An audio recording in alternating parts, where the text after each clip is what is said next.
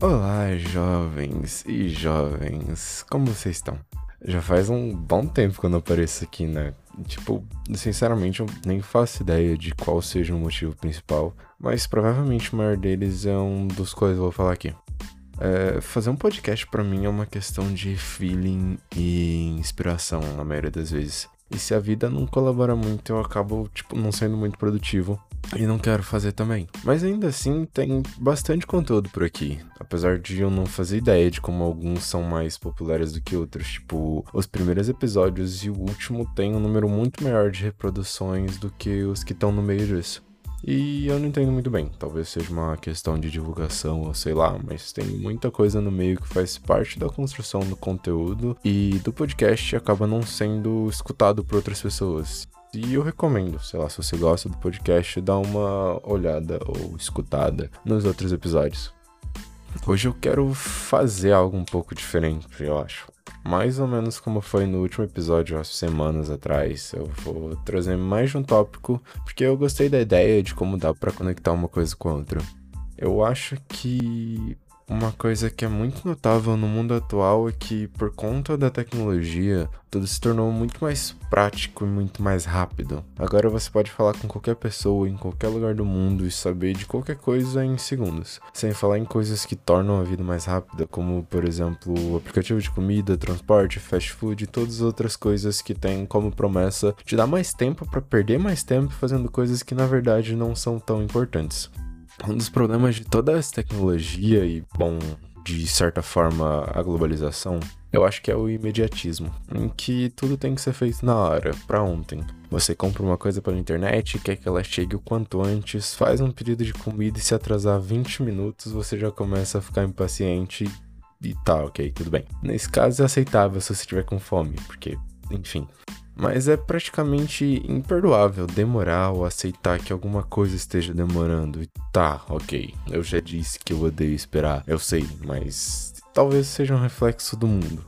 A questão é que esse imediatismo, essa necessidade de que tudo seja na hora, pode trazer uma quantidade muito grande de problemas. Por exemplo, por conta da tecnologia, você tem acesso a um monte de informações todos os dias na palma da sua mão, na tela do seu celular ou do computador. A maioria delas são tão inúteis que, se você parar para pensar, nunca pesquisaria sobre isso e só sabe porque aparece no seu feed de alguma rede social, ou por algum anúncio, ou alguém comenta tal coisa. Essa quantidade de informação que a gente tem acesso ocupa nossa mente com um monte de lixo psicológico que só gera sobrecarga e estresse emocional, eu acho. E quase sempre pode parecer que sua cabeça vai explodir ou algo assim. Porque no mundo atual tudo é muito rápido, tudo chega muito rápido e vai muito rápido. E se você não parar para prestar atenção, você acaba só caindo no fluxo, enchendo a sua cabeça de pensamentos e coisas necessárias que você vê ao longo do dia e pode acabar se sentindo cansado ou que não tem tempo para fazer as coisas que gosta.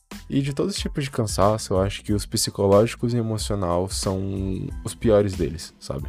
Você consegue descansar do físico, mas psicológico e emocional é muito mais difícil de você conseguir se recuperar. Outro problema do imediatismo uh, se concentra nas emoções negativas, mais especificamente raiva ou frustração, alguma coisa desse tipo. Uma vez eu li em um livro Como Fazer Amigos e Influenciar Pessoas que antigamente a comunicação era por carta. Então, por exemplo, vamos dizer que alguém tenha feito algo que te deixou com raiva e você descarrega todo o seu ódio em uma carta a essa pessoa. É muito provável que quando a carta chegasse a essa pessoa você não se sentisse mais da mesma forma. Então você só criaria um problema ainda maior por uma emoção que você não sente mais. Só que no mundo atual você pode ligar, mandar mensagem, fazer um post numa rede social, praticamente tudo ao mesmo tempo. E assim que alguém te deixou com raiva. E novamente, é provável que depois de algum tempo você não se sinta da mesma forma. Não que a raiva vá passar, mas você vai se expressar de outra forma, você vai estar tá sentindo de outra forma e vai querer falar sobre isso de outra forma. Por mais que eu seja muito a favor de viver e expressar qualquer emoção que você esteja sentindo, quando é algo muito negativo que pode afetar alguém, eu penso que vale muito mais a pena você parar para pensar um pouco antes de responder. Se alguém te disse algo que te irritou, sei lá, tira 30 segundos, 2 minutos para pensar um pouco melhor, ou talvez nem responder na hora, deixa para depois e tenta resolver quando se sentir melhor, simplesmente para você não criar uma situação pior ainda, que você só tá uh, desperdiçando sua raiva, você só tá jogando sua raiva raiva em outra pessoa, mas na verdade não é assim que você lidaria normalmente com essa situação. Mas um dos problemas do imediatismo também é esse. Você precisa fazer as coisas na hora. Precisa responder na hora, precisa mandar uma mensagem a cada dois minutos, por mais que não tenha ideia do que falar, porque é assim que seu trabalho funciona. Embora não tenha necessidade disso. Dois minutos passam muito rápido. Como eu já falei sobre isso nos episódios Tempo Parte 1 e Tempo Parte 2. O ponto principal aqui é quantas vezes você já aumentou ainda mais um problema por responder quando as emoções estavam à flor da pele? E quantas vezes você parou para pensar melhor em como reagir a uma situação e evitar um problema? O imediatismo e excesso de informações podem gerar outro problema, a sobrecarga. Eu provavelmente já falei sobre isso algumas vezes por aqui, mas eu acho que é sempre bom atualizar os pensamentos. A questão é que todo mundo sempre tem muita coisa para fazer na vida, ou pelo menos acha que tem, e quanto mais coisas você tiver para fazer, sejam necessárias ou não, lazer ou trabalho, mais sobrecarregado você vai ficar. Um dos motivos pelo qual eu não tenho gravado muito é entre trabalho, relacionamento, produzir um audiobook, procrastinar um livro, um podcast e as questões pessoais, é, existem várias outras coisas que diariamente sobrecarregam minha mente, sejam coisas do trabalho que incomodam o dia inteiro, quantidade absurda de conteúdos que existem para ser consumidos ou, sei lá, até mesmo as coisas para fazer em casa. É muito difícil encaixar tudo isso e não que eu não tenha tempo. Às vezes só falta energia e é muito complicado você parar por uma hora para escrever um roteiro com tanta coisa acontecendo na sua cabeça. Não que isso seja desculpa, mas todo mundo encontra sua dose de sobrecarga diariamente, seja com tá, trabalho, estudo, relacionamento, família, amigos ou consigo mesmo. Infelizmente, nos tempos atuais, isso talvez seja considerado normal. Nunca saudável, mas normal. Em meio a tanta sobrecarga e tanta dedicação aos outros, quase nunca sobra tempo para você. Sei lá. Qual foi a última vez que você pensou em si mesmo na sua vida, excluindo qualquer outra coisa e qualquer outra pessoa? Qual foi a última vez que você parou de fazer qualquer coisa só para fazer algo seu, só para você? Uma coisa que você gosta e que seja só sua o mundo naturalmente vai te sobrecarregar e às vezes até te sufocar sem te deixar dar tempo algum para você mesmo. Mas é muito provável que, ironicamente, ao longo do dia você tenha tempo para outras coisas, seu celular, sua rede social, seus jogos e até outras pessoas. Mas com que frequência você reserva esse tempo para você mesmo?